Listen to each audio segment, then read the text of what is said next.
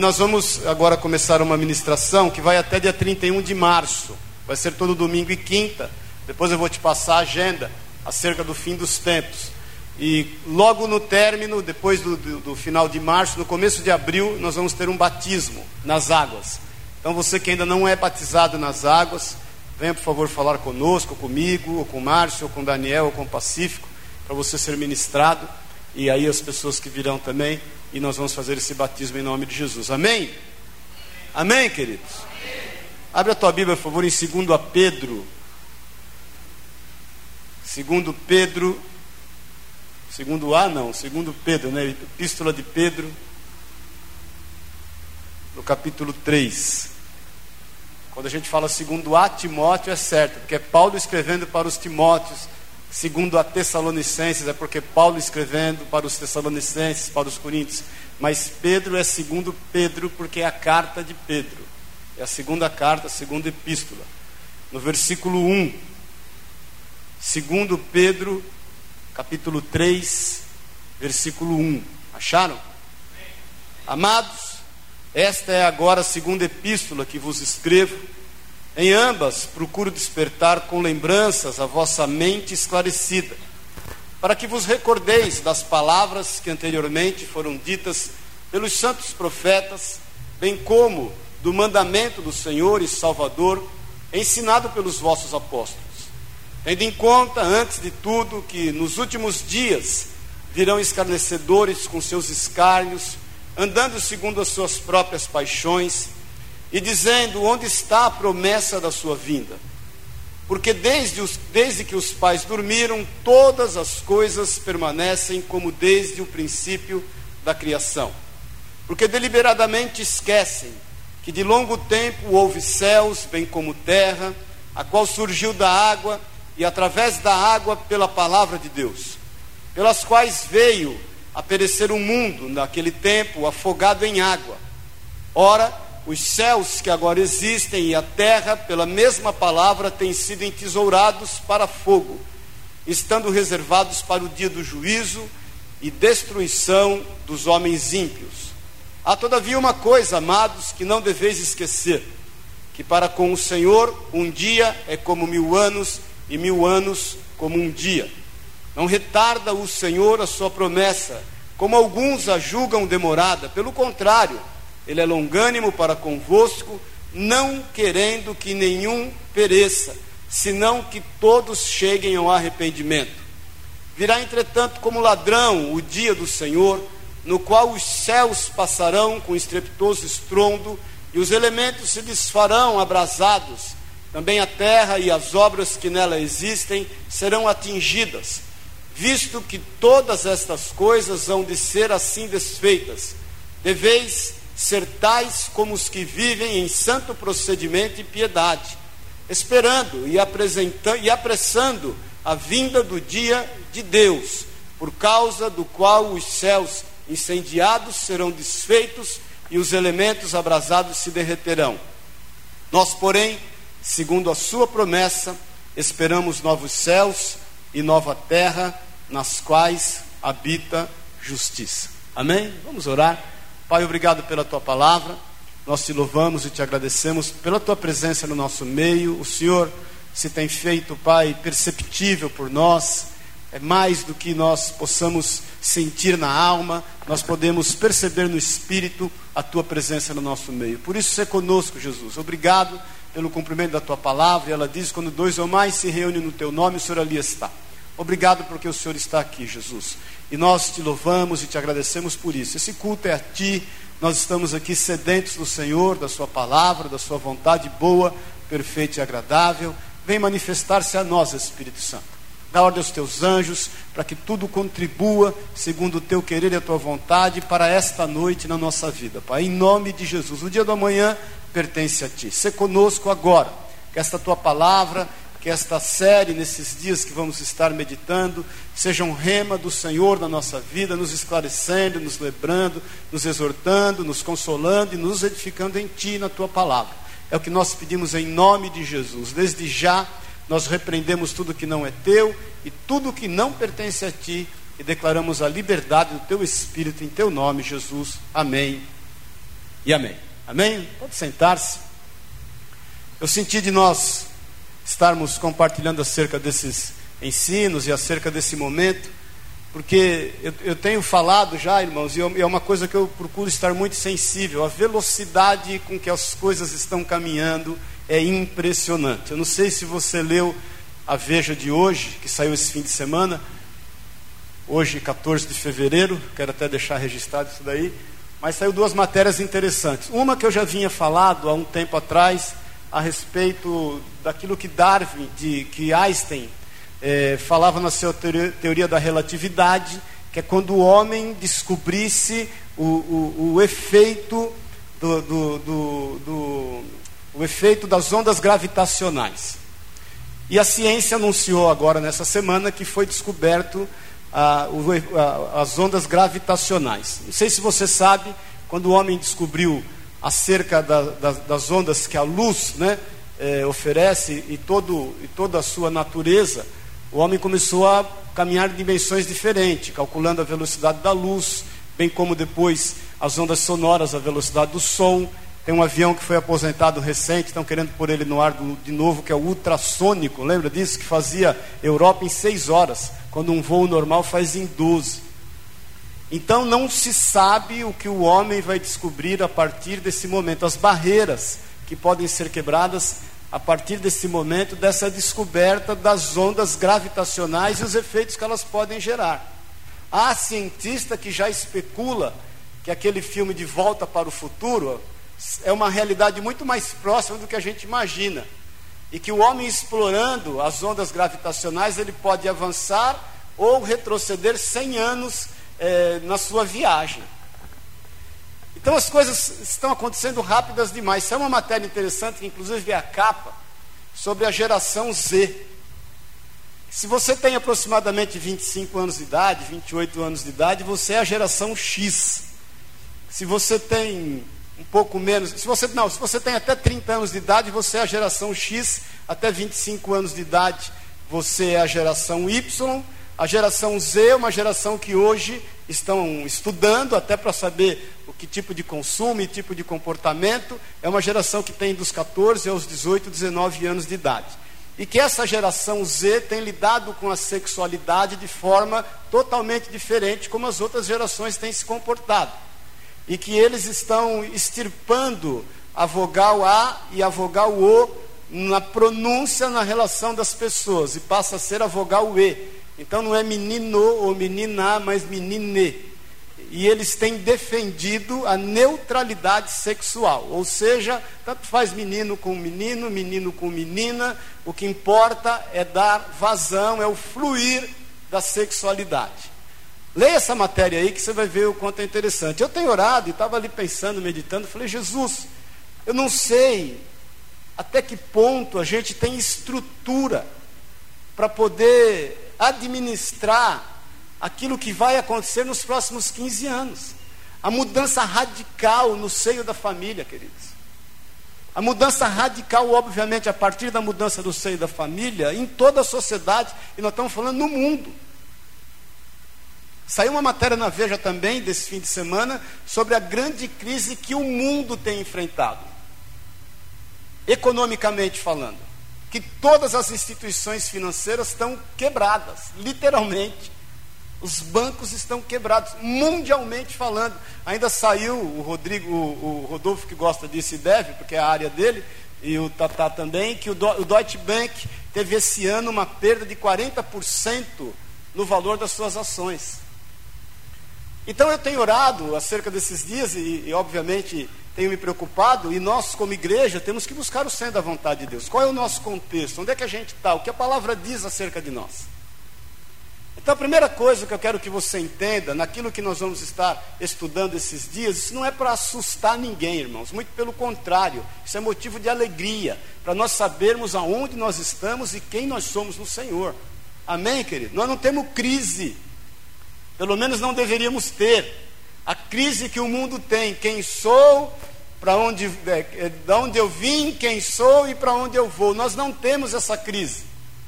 Porque nós sabemos da onde nós viemos. Nós viemos do Senhor, Ele nos conhece desde o ventre da nossa mãe.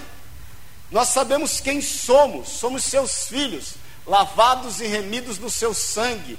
Temos os nossos nomes arrolados no livro da vida e no livro do Cordeiro, são dois livros. Amém, querido? E sabemos para onde vamos. Deus está nos preparando lugar. O Senhor Jesus fala: Eu vos prepararei lugar. Então nós sabemos que Ele está nos preparando lugar e vai nos buscar. Amém, querido? Ele vem nos buscar.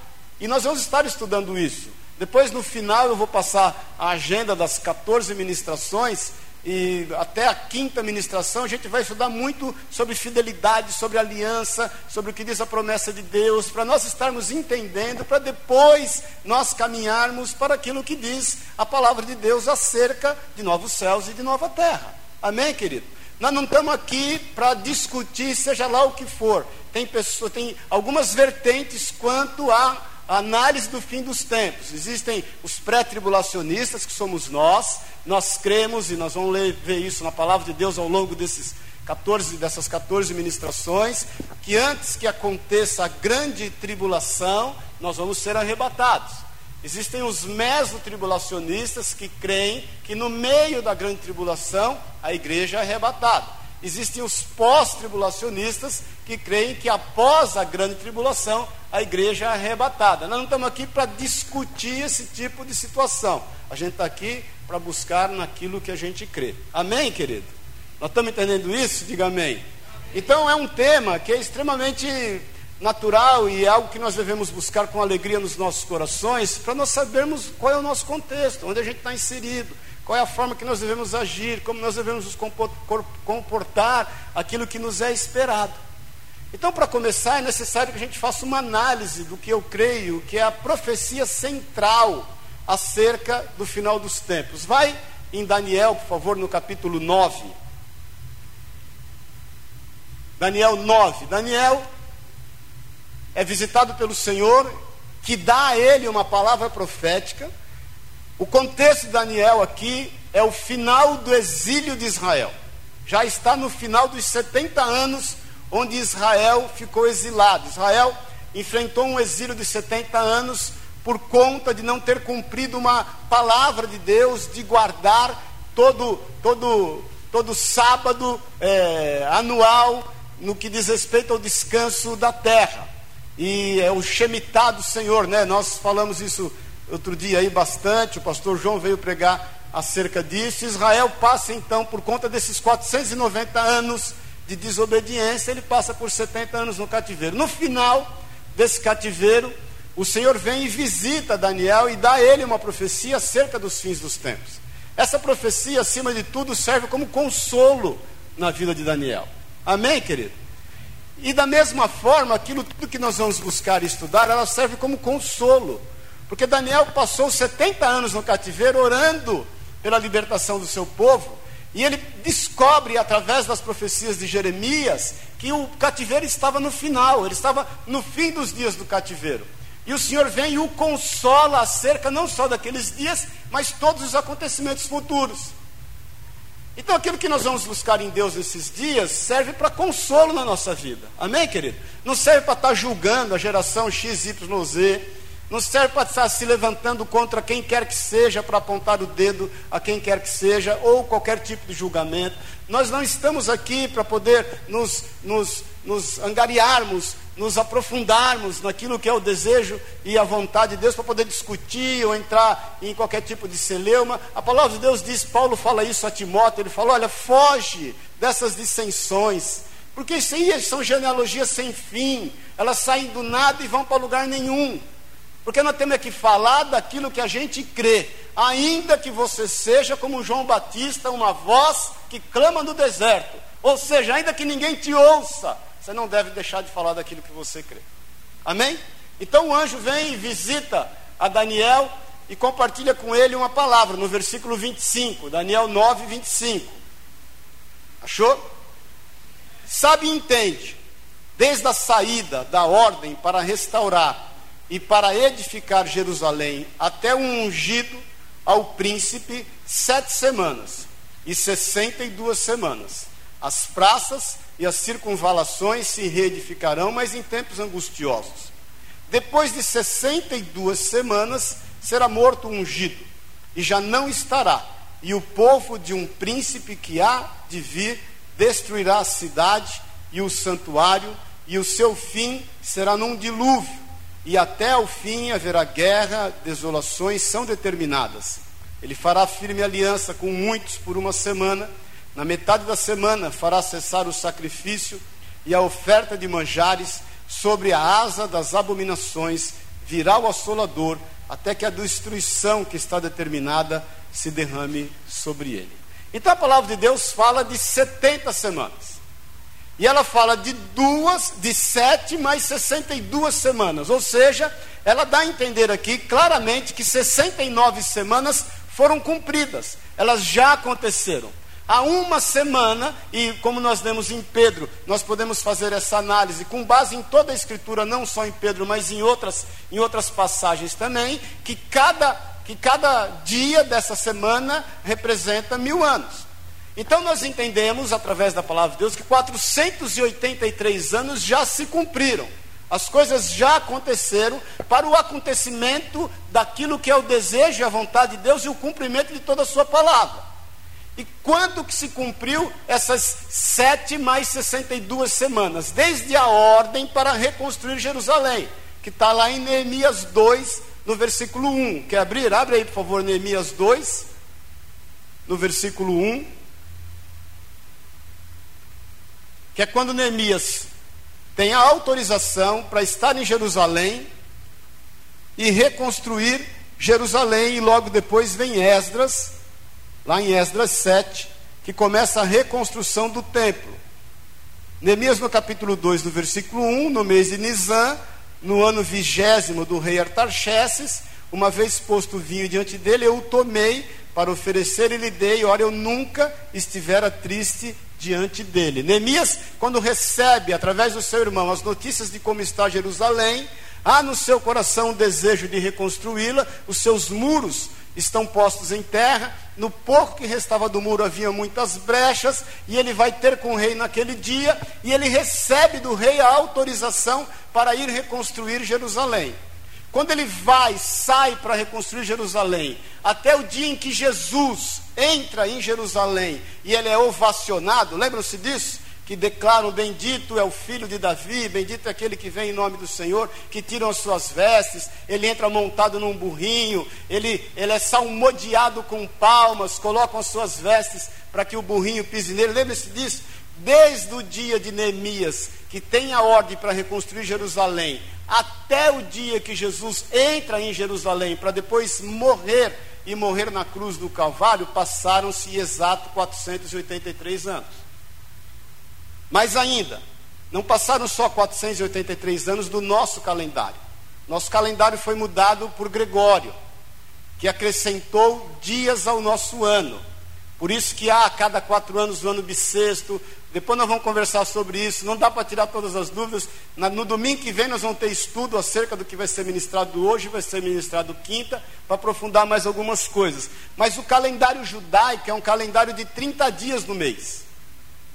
O calendário bíblico é um calendário de 30 dias, porque o, calendário bíblico é um calendário lunar, não é um calendário solar. Quem está aqui, diga amém. Já já vai ficar esclarecido todas as coisas. Calma, você vai ter que entender todas as coisas. Então passaram-se 173.880 dias. Vai em Gênesis 7, só para você entender um pouco acerca desse calendário. Gênesis 7.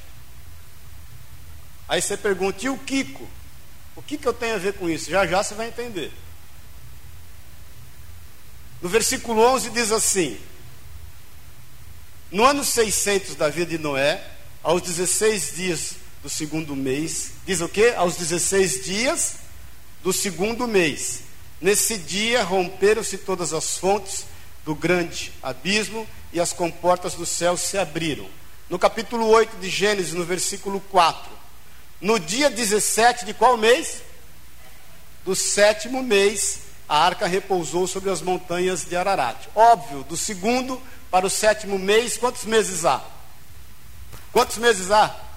Cinco. Então a Bíblia faz referência a cinco meses. Como esses meses são contados em dias? No versículo 24 do capítulo 7. E as águas durante 150 dias predominaram sobre a terra. No versículo 3 do capítulo 8, as águas iam se escoando continuamente de sobre a terra e minguaram ao cabo de 150 dias. Então é claro que para você 30 dias no calendário bíblico é um mês.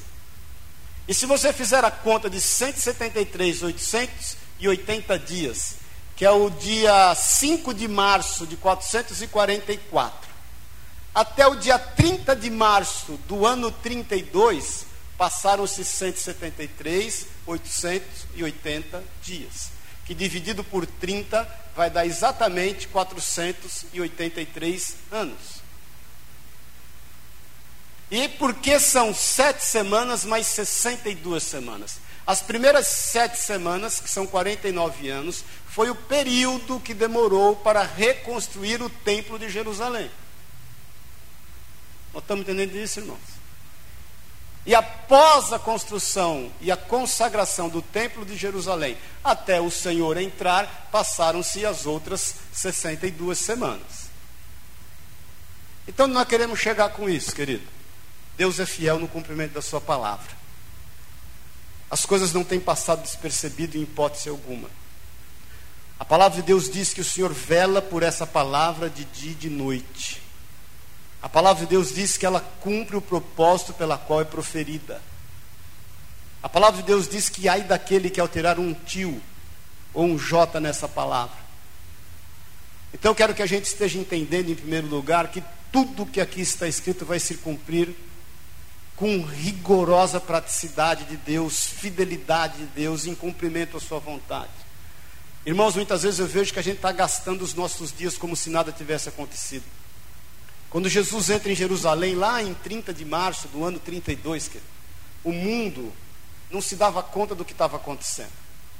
Jesus morre no dia 3 de abril daquele mesmo ano, daquele mesmo mês. Caso você não saiba, Jesus nasceu foi dia 1 de abril. As pessoas comemoram como se fosse dia 25. Essa, essa data foi instituída por Constantino, quando torna a religião cristã a religião oficial do seu império. Então, porque havia uma adoração a um Deus Sol, e ele então pensa: Jesus é o Sol da justiça, então nós vamos linkar aqui a adoração ao Deus Sol com Jesus e vamos resolver a mesma data para aproveitar o feriado. Então, na realidade, através dos estudos, Jesus nasceu foi 1 de abril, onde foi instituído inclusive o dia da mentira por conta disso, diz alguns. Nós estamos entendendo, irmãos? Então é, é, muito importante a gente estar antenado quanto àquilo que diz a palavra de Deus acerca do que está acontecendo. Quando nós lemos em Pedro que nós temos que ter paciência quanto ao cumprimento de todas as coisas, para que ninguém seja pego distraído em relação àquilo que já foi profetizado, é porque nós temos que estar atentos a todos os acontecimentos. Eu, particularmente, procuro ficar bem ligado em todas as notícias que estão aí e há muito tempo. Já tem algum tempo eu estou falando, eu, eu, eu, vi isso há uns 15 anos atrás, eu morava em Pouso Alegre ainda, quando a ciência diz, dizendo que quando descobrisse a questão da gravidade como um todo, ela poderia desenvolver uma máquina que captasse sons e que seria talvez possível ouvir o que Jesus falou quando esteve aqui na Terra. Porque obviamente você sabe que o som não se desfaz.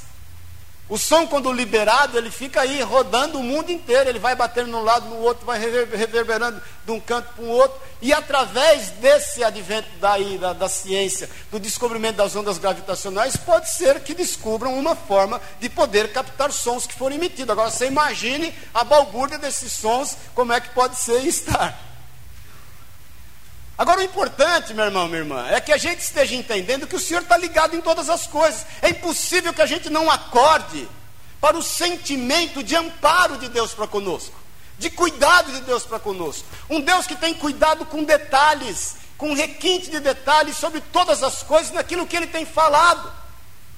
Nós entendermos que as coisas estão acontecendo e desistirmos da Sua palavra, e desistirmos do que diz a Sua palavra, e batermos o pé firme naquilo que cremos, em função do que está ao nosso derredor, é dormir com um cachimbo na boca, como diz por aí. É importante que a gente entenda que, da mesma forma que Ele fez cumprir todas as coisas, e a gente tem isso através de registros não só bíblicos, mas históricos ele vai fazer cumprir sobre a tua vida todas as coisas. Deus tem planos em relação à tua vida. Jesus tem propósitos específicos em relação à tua casa, para que ela continue estruturada nessa palavra, para que ainda que a volta do Senhor não se sabe quando será o arrebatamento, ninguém pode, a Bíblia diz, o Senhor mesmo fala que ninguém pode prever tempos ou épocas. Nós não sabemos, querido. Ainda que isso venha se manifestar aí, sei lá em quantos anos, a nossa família, a nossa vida, tudo que diz respeito a nós esteja estruturado nessa palavra. Por isso que eu te falo que assusta aquilo que nós vamos ver nos próximos cinco anos. Você vai ver nos próximos cinco anos o que gerações não viram em 50. A geração do meu bisavô aí, que chegou aqui em 1890, por parte da minha mãe, num navio da Itália, ele, não, ele morreu e, e, e não viu grandes mudanças. As mudanças que nós temos visto e as mudanças que nós veremos daqui para frente são absurdas. Até que ponto a gente está preparado? E até que ponto essa palavra está institucionalizada no nosso coração, a ponto de nós crermos nela e no cumprimento de todas as coisas e descansarmos em Deus. Então o desafio é nós descansarmos no Senhor é nós continuarmos a crer nessa palavra e agindo conforme ela diz. É nós entendermos que ele não vai falhar. E como diz Pedro, ele não vai tardar. Irmãos, a igreja tem se distraído em viver um evangelho, não um evangelho de plenitude, mas um evangelho que supra a necessidade de cada um. Um evangelho que faz homem casar, mulher desencalhar. Um evangelho que faz pessoas prosperarem, quitar as suas dívidas, viver milagres. Irmãos, tudo isso é pertinente a nós, os seus filhos. O Senhor se agrada em casamento. Você pode ter certeza disso, que nenhuma irmã aqui vai ficar encalhada em nome de Jesus. Você crê nisso, irmãos? Você precisa ter mais fé. Isaías fala acerca disso no final dos tempos. Isaías fala que no final dos tempos, sete mulheres buscarão um homem. Sete mulheres buscarão um homem e dirão a ele assim: Casa comigo, só para que eu carregue sobre mim o seu nome. Eu banco tudo. Depois nós vamos ler isso. As mulheres vão dizer assim: Eu banco tudo, eu pago tudo, eu patrocino tudo, só para te ter como marido. Está escasso esse negócio de homem, irmã. Se você já arrumou o seu, segura ele bem seguradinho. Se você não arrumou, vai orando. Para que ele seja seu em nome de Jesus. Porque tá, esse é um material cada vez mais escasso. Você vê um homem hoje, você olha um homem e fala, glória a Deus que eu estou vendo um homem. Porque vai ficar difícil. A Bíblia diz que isso vai ficar difícil. Amém, querido? Principalmente se ele for seu. Toma posse dele em nome de Jesus. Então nós temos que entender que o cumprimento de toda a palavra de Deus, ela vai acontecer. Quando Jesus veio e ele foi rejeitado pelos seus, o Senhor é como se ele tivesse apertado o pause. Ele deu um stand-by na relação e no tratamento dele para com Israel. Por quê? Porque ele começa a levantar para si um povo, a sua igreja, e tratar com ela. Em que fase nós estamos? Nós estamos nessa fase entre a 69 semana e o começo da 70 semana. Quando a, quando a 69 encerrou, quando Jesus foi levantado na cruz do Calvário e declarou está consumado e findou a 69 semana, nós estamos nesse vácuo de tempo. A septuagésima semana é a que vai começar, e nós vamos ler isso ao, ao longo desses estudos. Calma que nós vamos chegar lá. Nós estamos agora nesse tempo de tratamento. A palavra de Deus diz em algumas passagens, até que a plenitude dos gentios seja alcançada. O que, que é a plenitude dos gentios? É é a salvação de todo o plano e propósito de Deus acerca da sua igreja. Por isso que nós somos pré-tribulacionistas e cremos que não participaremos da septuagésima semana, que será uma semana de tribulação, porque nós cremos que a igreja não estava presente até a, até a sexagésima nona eh, semana, ela não vai poder estar presente na septuagésima semana. Nós estamos entendendo isso, irmãos? A igreja que não estava presente lá, antes, não vai estar presente depois, mas ela está sendo tratada pelo Senhor. Por isso que Pedro diz que nós devemos aguardar com perseverança, guardando todos os mandamentos, todos os preceitos, porque vem o Senhor, o Senhor vem, vem o Senhor e Ele é fiel à Sua palavra. Agora, por que, que nós devemos ter nos nossos corações a tranquilidade e o descanso de que Deus está no controle de todas as coisas? Porque a Sua promessa e a Sua palavra diz acerca disso. Então quero ler com você alguns versículos para que haja descanso, para que ninguém fique aqui alardeado quanto aquilo que vai acontecer. Mais uma vez eu te falo, irmãos, eu não sei até que ponto a gente tem estrutura para poder administrar as mudanças que virão. Elas estão aí patentes já diante dos nossos olhos. As coisas estão mudando rapidamente. Agora nós temos que estar com os nossos pés firmados na palavra de Deus. Por isso que como pastor, eu entendo que é uma responsabilidade nossa, dos líderes da igreja, de nós estarmos compartilhando acerca do cumprimento de todas as coisas, para que a gente esteja alicerçado na verdade da palavra de Deus. Amém, querido? Amém ou amém?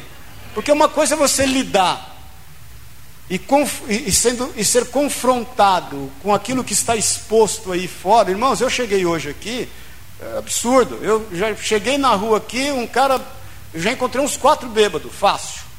Quatro fácil. Aí cheguei na rua, um já tirou o membro para fora e já começou a fazer xixi na porta. A porta daqui da igreja hoje, quando o Vadinho chegou, era xixi puro, eles que lavaram aí. As pessoas não têm mais respeito. Aí eu olho do outro lado da rua, tem uma mulher, uma moça, entre um carro e outro, ela senta, com os pés num, sentada no outro, fazendo xixi. falei, Jesus, eu acho que eu não estou preparado para essas coisas, não. Outro dia eu fui tomar, eu costumo às vezes antes de ir para casa tomar uma sopinha ali no Eldorado. Antes de, eu gosto de tomar uma sopinha antes e vou, fui, tô, aí estou sentado lá, estou olhando o movimento. E quando eu, eu, vi que tinha alguns casais, e eu saí para pôr lá no, onde tem o lixo lá, a bandeja, quando eu volto, eu contei, eu contei seis casais. Dos seis casais, dois casais convencionais. Os outros quatro casais não convencionais. Falei, Senhor, o negócio está mudando rápido demais. Está mudando rápido demais. E mais uma vez eu vou te falar: nada contra ninguém, hein, querido? Nada contra ninguém. Mas nós temos que estar atentos às mudanças que nos estão sendo colocadas e como nós vamos nos comportar, comportar em relação a isso. Amém, irmãos? Qual vai ser o nosso comportamento? Então, somos detentores da palavra de Deus, Ele nos, nos deu. Somos detentores de autoridade em relação à palavra, nos foi outorgado pelo Espírito Santo de Deus. Temos o Espírito de Deus em nós, conhecemos a palavra. Ninguém pode prever data ou época, mas sabemos em todo esse contexto a época que temos vivido. Vamos fazer o que com essas informações? Paz o Senhor. Apontar o dedo para os outros? Não reclu, fazer uma reclusão social, menos ainda. Nós temos que ir a campo, nós temos que ir à luta. A gente tem que viver a vida que nos foi proposta, sem negar o nome de Jesus. Amém, querido? Nós não podemos negar o nome de Jesus. Nós não podemos deixar de nos expor naquilo que cremos no Senhor. Então, em relação a todas essas coisas, para a gente tomar a ceia, Lucas 21, abre aí por favor, Lucas 21, 28. O que, que nós vamos fazer com tantas informações, com tantas coisas que nós vamos buscar em Deus e vamos estar orando? A palavra de Deus diz, Jesus fala no versículo 28, quem achou, diga amém. Diz assim: Ora, ao começarem estas coisas a suceder, Jesus, olha aqui para mim, você acha que Jesus sabe o que fala, querido? Quem acha que Jesus sabe o que fala, diga amém. Então ele diz: quando essas coisas começarem a suceder, o que, que ele diz? Qual é o nosso comportamento? Está lá? Exultai e levantai as vossas cabeças, porque a vossa redenção se aproxima. Então nós temos que estar alegre, querido. A alegria tem que tomar conta da nossa vida. A gente não pode se deixar levar pela amargura que o mundo está vivendo. As pessoas estão vivendo entorpecidas para poder não encarar a realidade das suas vidas. As pessoas estão se entorpecendo cada vez mais. O, o, o, momento que o Brasil vive, o que mais os líderes políticos querem é meter carnaval na cabeça das pessoas, para poder ver se elas continuam anestesiadas. É aquela velha estratégia de Roma que tem que dar pão e circo para o povo. A nossa vida, em meio a tudo que nós temos visto, não pode ter, ser tomada por tristeza, por angústia, por depressões, ser tomados por ansiedade. A gente tem que ter alegria, nós temos que levantar as nossas cabeças e exultar a Deus, porque sabemos que os nossos nomes estão arrolados nos céus. Tem irmãos que temem estudar acerca do fim dos tempos. Tem irmãos que se preocupam em saber as coisas que vão acontecer. Tem irmãos que se assustam quando Pedro diz que tudo vai desfazer em chama. Irmãos, nós não temos que fazer nada disso, a gente tem que se alegrar. A gente tem que saber que nós e a nossa casa há uma palavra e uma promessa sobre ela. Está lá escrito lá na frente, em Atos 16, 31, quando Paulo fala isso para o carcereiro que o prendeu e o chicoteou e que quis matar-se quando viu o livramento do Senhor sobre a vida dele e daqueles que estavam presos com eles, com ele, dentre eles Silas, e fala que crê no Senhor Jesus e será salvo tu e a tua casa.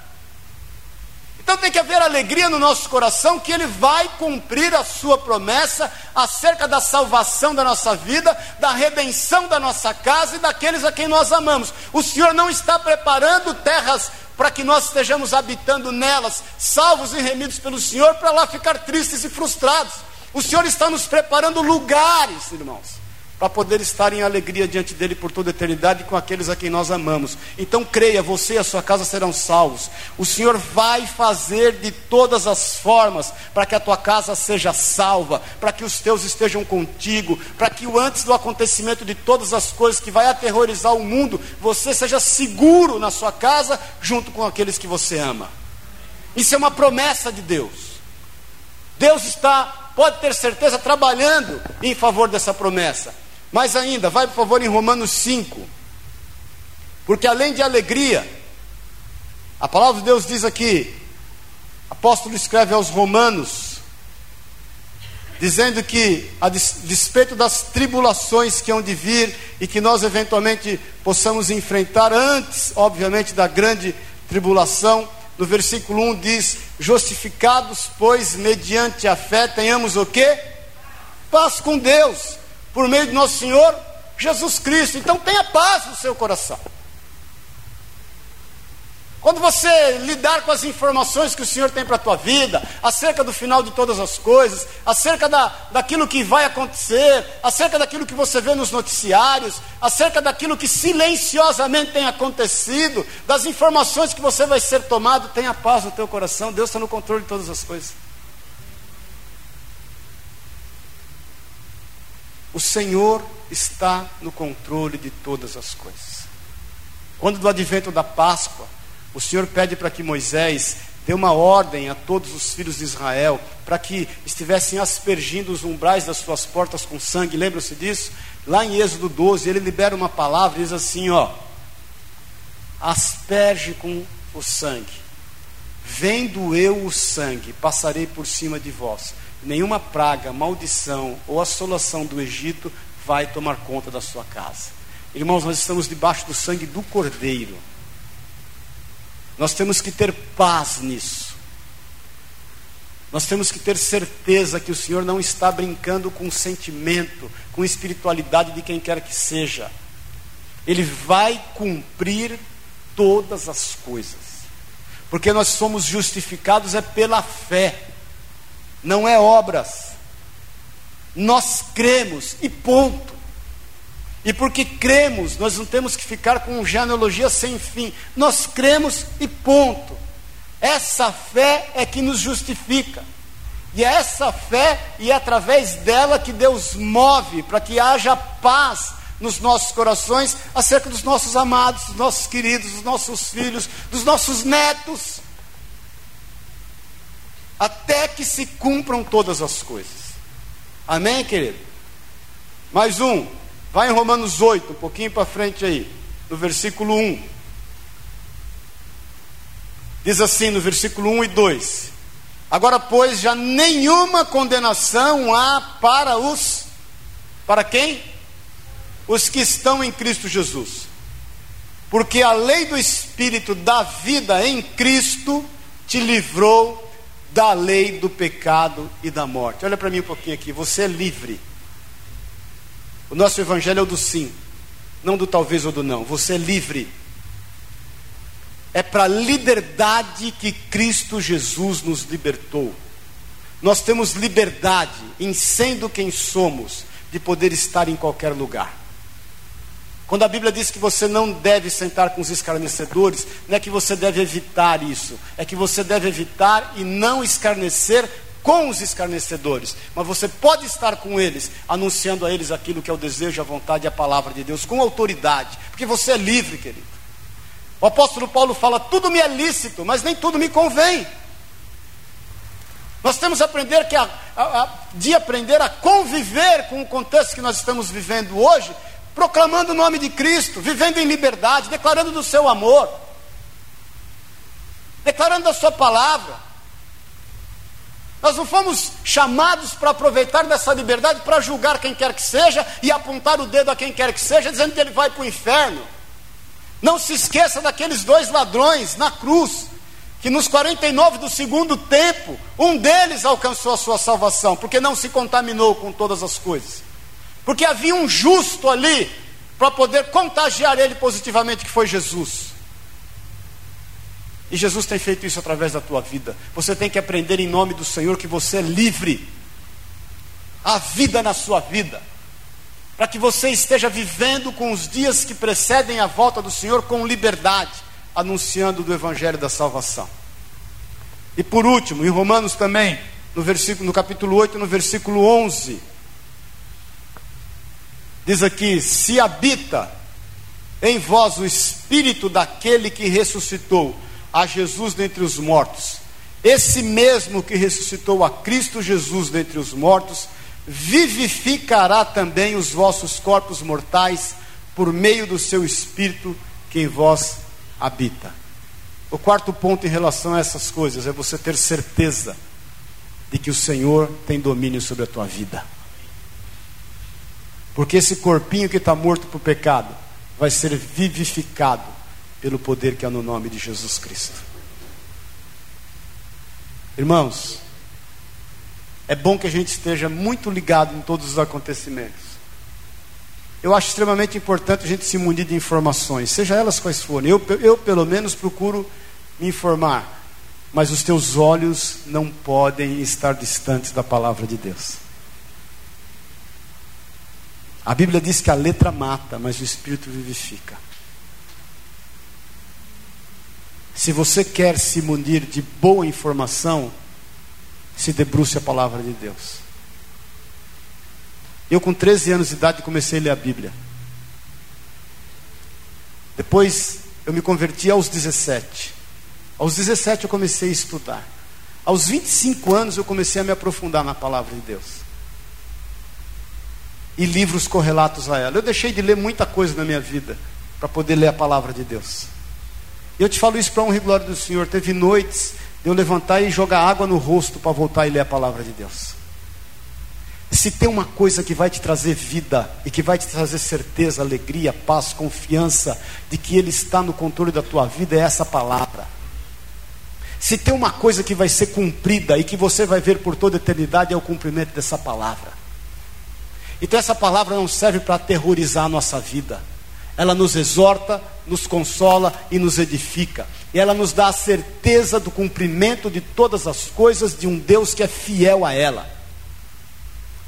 Então, que você possa saber que a espinha dorsal de todo esse estudo, através dessa profecia dada a Daniel, que se cumpriu com requinte de detalhes em todos os 173.880 dias, sem passar um minuto sequer, ela vai se cumprir da mesma forma na tua vida. Essa semana que passou, eu perdi um amigo meu, 55 anos de idade, amigo de infância. que eu fiquei triste muito, inclusive. Era aquele amigo, eu sempre falava dele, o Marcos Protic, que tem uma concessionária de carro, tinha, MIT Norte, e aí vendeu, entrou num dinheiro danado aí, rodando, viajando, me ligava, vamos viajar para cá, para lá. Falei, Marquinhos, eu estou cheio de duplicado para pagar, meu irmão. Você já está rico, eu não, ainda não. E eu tenho, não posso, é assim não, rapaz, tem a igreja, tudo. Eu orava para que ele, eu queria ver o pastor. Aí ele, na terça-feira passada, foi para o sítio aqui em Araçariguama, falou para a mulher, vou para o sítio, você vai na quinta. Quando a mulher chegou na quinta, encontrou ele morto, em estado de decomposição. Aí, óbvio, né? Ficamos tristes, puxa vida. Mas para testificar de que chegou o dia dele, aí eu liguei para o Betinho, que é concunhado dele, e que é amigo nosso de infância também, que foi sócio dele, que a gente andava de moto junto. Falei, ô Betinho, ô Bé, rapaz, o negócio do Marquinho, o que aconteceu? Ele contou, explicou, falou, a gente conversou, ele falou, rapaz, você não está entendendo, eu fui e comigo eu fui sequestrado de novo o ano passado. falei, de novo, Bé? Porque o Betinho, uns cinco anos atrás, ele estava na Pedro Táxi, indo para Itanhaém, Peruíbe, sei lá. Ele, ele foi abordado e foi sequestrado. Os caras levaram ele para dentro da mata, amarraram ele numa árvore, ele numa L200 na época, uma caminhonete. Sentaram ele, Márcio, na árvore e deram um tiro na cabeça dele. A queima-roupa. Pau! O bicho caiu, os caras morreu. Saíram fora, levaram o carro, os pertences dele. Ele acordou, levantou, foi para Pedro Táxi, pediu socorro, foi para a delegacia, fez ocorrência, foi para o hospital. Quando ele me contou isso, ele falou: põe a mão na minha cabeça. Eu pus a mão na cabeça, tinha um, um ovo assim, ó. A, a, bala, ela afundou o crânio, mas não perfurou. Betinho, misericórdia, rapaz, você nasceu de novo, tem que ter Jesus na sua vida. Tá, aí ele falou, falou aí ele contou, ó, de novo eu fui sequestrado. Falei, rapaz, como é que foi isso? Ele falou, eu estava numa caminhonete, numa Triton, que é também da Mitsubishi, estava lá no Mandaqui, sei lá onde, lá que, perto da Brasilândia, que ele está construindo não sei o que lá, e dois carinhas me aguentaram. Me aguentaram, entraram no carro, aquele auê todo, me levaram para a favela, bateram em mim até. Me deram um pau, Balica, no chão de Balica, que você não está me viraram do avesso. Queriam ir para minha casa, eu falei, ó, não adianta ir para minha casa que eu não tenho nada lá, o que eu tenho está na carteira. Ele tinha dinheiro que ele estava comprando um jet ski. Falou, o dinheiro que eu tenho é esse aí, meu irmão. Se você quiser, você leva. Aí os caras me bateram mais, pegaram a grana, me encapuçaram, me amarraram, me jogaram no, no córrego do Mandaqui, que tem 8 metros de profundidade. Caí, quebrei a tíbia. Falei, Betinho do céu. Ele falou, e aí, Betinho? Ele falou, não, aí um nóia apareceu, ficou trocando ideia comigo, encapuçado, o cara trocando ideia comigo. Aí nisso apareceu outro nóia e eu vi um falando, pô, tia aí, meu irmão, você está falando sozinho? Não, tem um Loki aqui amarrado. Aqui. Os caras me desencapuçaram, chamaram eles a polícia, veio o resgate, me tirou imobilizado. Deu tempo só de eu ligar para o meu filho William, que é o filho dele mais velho, falou: Ó, oh, é o seguinte, o pai está aqui, estou no hospital. Falei, Betinho, quando chega o dia de morrer, não tem, não tem depois nem antes.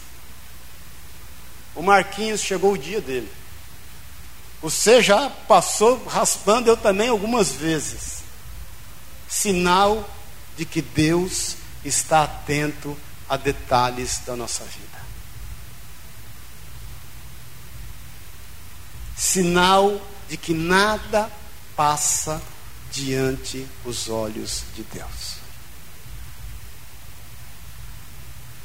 Eu quis começar com o cumprimento dessa profecia de 173.880 dias para que você entenda que Deus é um Deus de detalhes. E que tudo que nós vamos ver nesses 14 cultos e vamos juntos estudar vai se cumprir. Amém? Vamos ficar em pé em nome de Jesus. Eu queria só colocar ali o que nós vamos estar estudando. Quem é valente aqui, diga amém. Mesmo? Está preparado? Está preparado? Então, hoje, 14 do 2, análise dessa profecia de Daniel. Depois, na quinta-feira, agora, nós vamos estudar, porque olha aqui para mim um pouquinho, irmãos. Não adianta nós estudarmos o que vai acontecer sem estudarmos a base de todos os acontecimentos. Deus é um Deus de aliança. E nós vamos precisar estudar um pouquinho acerca do que deu a base para as suas promessas. Toda a base são alianças. Então, nós vamos estudar na quinta-feira agora sobre a aliança abrâmica, a aliança que Deus fez com Abraão. Depois, no, no, outro domingo, a aliança palestina, foi a aliança que ele fez com Israel na entrada da terra prometida, lá quando Josué assume o comando. Depois, no outro domingo, no outra quinta, nós vamos estudar sobre a aliança davídica, a aliança que Deus fez, Deus fez com Davi. Depois, nós vamos estudar sobre a aliança, que é a nova aliança, que é, que é Jesus Cristo, o Senhor. Depois disso, aí nós vamos entrar no mérito da coisa. Depois nós vamos estudar, passo próximo, sobre a 70 semana. Aí o negócio começa a pegar. Paz do Senhor. Aí a coisa começa a pegar, que é essa semana que não foi cumprida e vai ser cumprida. Depois da 70 semana, nós vamos estudar o que vai ser a igreja após o arrebatamento. Após o arrebatamento, nós vamos estar. O que nós vamos estar fazendo? O que vai estar acontecendo aqui? Qual é o período que há entre a manifestação do anticristo até que haja um arrebatamento? Nós não sabemos, mas sabemos que há um período. Mas após o arrebatamento, o que vai estar acontecendo? Depois disso, aí nós vamos estudar a relação da igreja com a tribulação. Enquanto o pau está comendo aqui embaixo, a tribulação está correndo, qual é a relação da igreja? O que está acontecendo com a igreja? Depois, mais um, por favor. Quais são os juízos na tribulação? Não é má é os juízos na tribulação. Nós vamos estudar sobre os sete selos, os sete caçais e as sete trombetas. Paz do Senhor. Aí você vai ver que Deus entrou na briga. Por enquanto ele não entrou. Quando a igreja é retirada, o Senhor entra na briga em relação à iniquidade do homem. Depois, julgamento da meretriz, que é a igreja professada e não vivida. É uma igreja só nominal ela vai ser julgada. Depois, roda aí por favor. O Armagedon, que é a última grande batalha, que precede a volta de Cristo. Nós vamos ver dados históricos em relação a isso. Depois, a segunda vinda, que Jesus vem e salva os seus, que é o povo de Israel, porque a igreja já está com o Senhor na sua segunda vinda. Depois, o milênio, nós vamos reinar mil anos com Cristo. Estou te falando o que diz a Bíblia. E depois, no dia 31 de março, o último, nós vamos falar de tempos eternos. Amém, queridos? Mas eu quero todo o culto terminar contextualizando aquilo que temos passado. Então, que haja no teu coração alegria. Que haja no teu coração a certeza, porque você é justificado pela fé. Que haja no teu coração confiança de que Deus vai cumprir sobre ti toda a sua palavra. Que haja no teu coração a paz que excede todo entendimento, que naquilo que vermos, nós vamos poder entender que nós e a nossa casa somos e estamos guardados. Amém? Feche os teus olhos, querido. Na liberdade, se assim você se sente bem. Eu quero te fazer um desafio antes de nós tomarmos a ceia. Se há em ti qualquer insegurança, reba em relação à sua vida, em relação aos seus filhos ou netos, em relação aos seus pais que ainda não conhecem Jesus, se há qualquer insegurança em relação às pessoas que você ama, eu quero te desafiar a entregar tudo isso nas mãos do Senhor agora.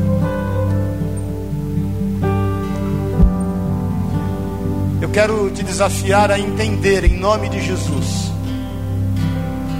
que Jesus é o único que pode nos salvar. E Ele é o único que pode transformar, salvar, restaurar, mudar esses a quem você ama. Só Ele pôde fazer um sacrifício que tem um efeito eterno. A despeito das ondas de som, de luz, da gravidade que o homem possa descobrir e os efeitos que elas podem ocasionar, que você saiba que a palavra de Jesus Cristo proferida naquela cruz do Calvário, ela tem um efeito de eternidade. Então eu te desafio a fazer uma entrega agora. Entrega o teu coração inquieto. Descansa em Jesus acerca das suas dúvidas, dos seus medos. Peça a Ele para que Ele venha com liberdade falar no teu coração acerca dessas palavras aqui proferidas na Sua palavra. Eu quero te dizer, meu irmão, minha irmã, o melhor para nós está por vir. O Senhor tem conosco um plano e um propósito. O Senhor tem preservado esse mundo por conta da tua presença nele. Enquanto a igreja de Cristo estiver presente nesse mundo, o Senhor está preservando, porque Ele está guardando a sua igreja. Eu não estou te falando de religião ou placa de igreja, não, querido. Se tem uma coisa que eu nunca preguei nessa vida, foi religião ou placa de igreja. Eu estou te falando do que a Bíblia diz e do cuidado que Ele tem para conosco. Ele tem cuidado de ti. Eu te desafio nessa noite a rasgar o seu coração diante dele e dizer: Jesus, entra com a tua paz na minha vida, dilacera a minha carne, que tem tanto gerado ansiedades, medos, conflitos em mim, e entra com a tua paz na minha vida, para que eu descanse nos desígnios e nos propósitos do Senhor. É o que eu te peço em nome de Jesus. Você que precisa de um descanso na sua vida, na sua alma. Você que precisa de uma certeza acerca de tudo que te diz respeito, de todos que você ama. Levanta uma das suas mãos, eu quero orar contigo antes da ceia.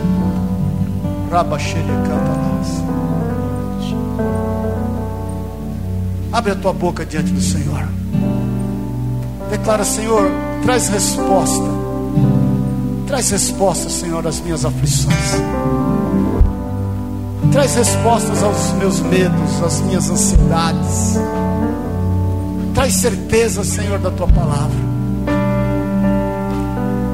Abre o teu coração, querido. Fala com o Senhor. Fala com o Senhor. Pai querido, em nome de Jesus eu te peço, ouve o clamor de cada um aqui hoje.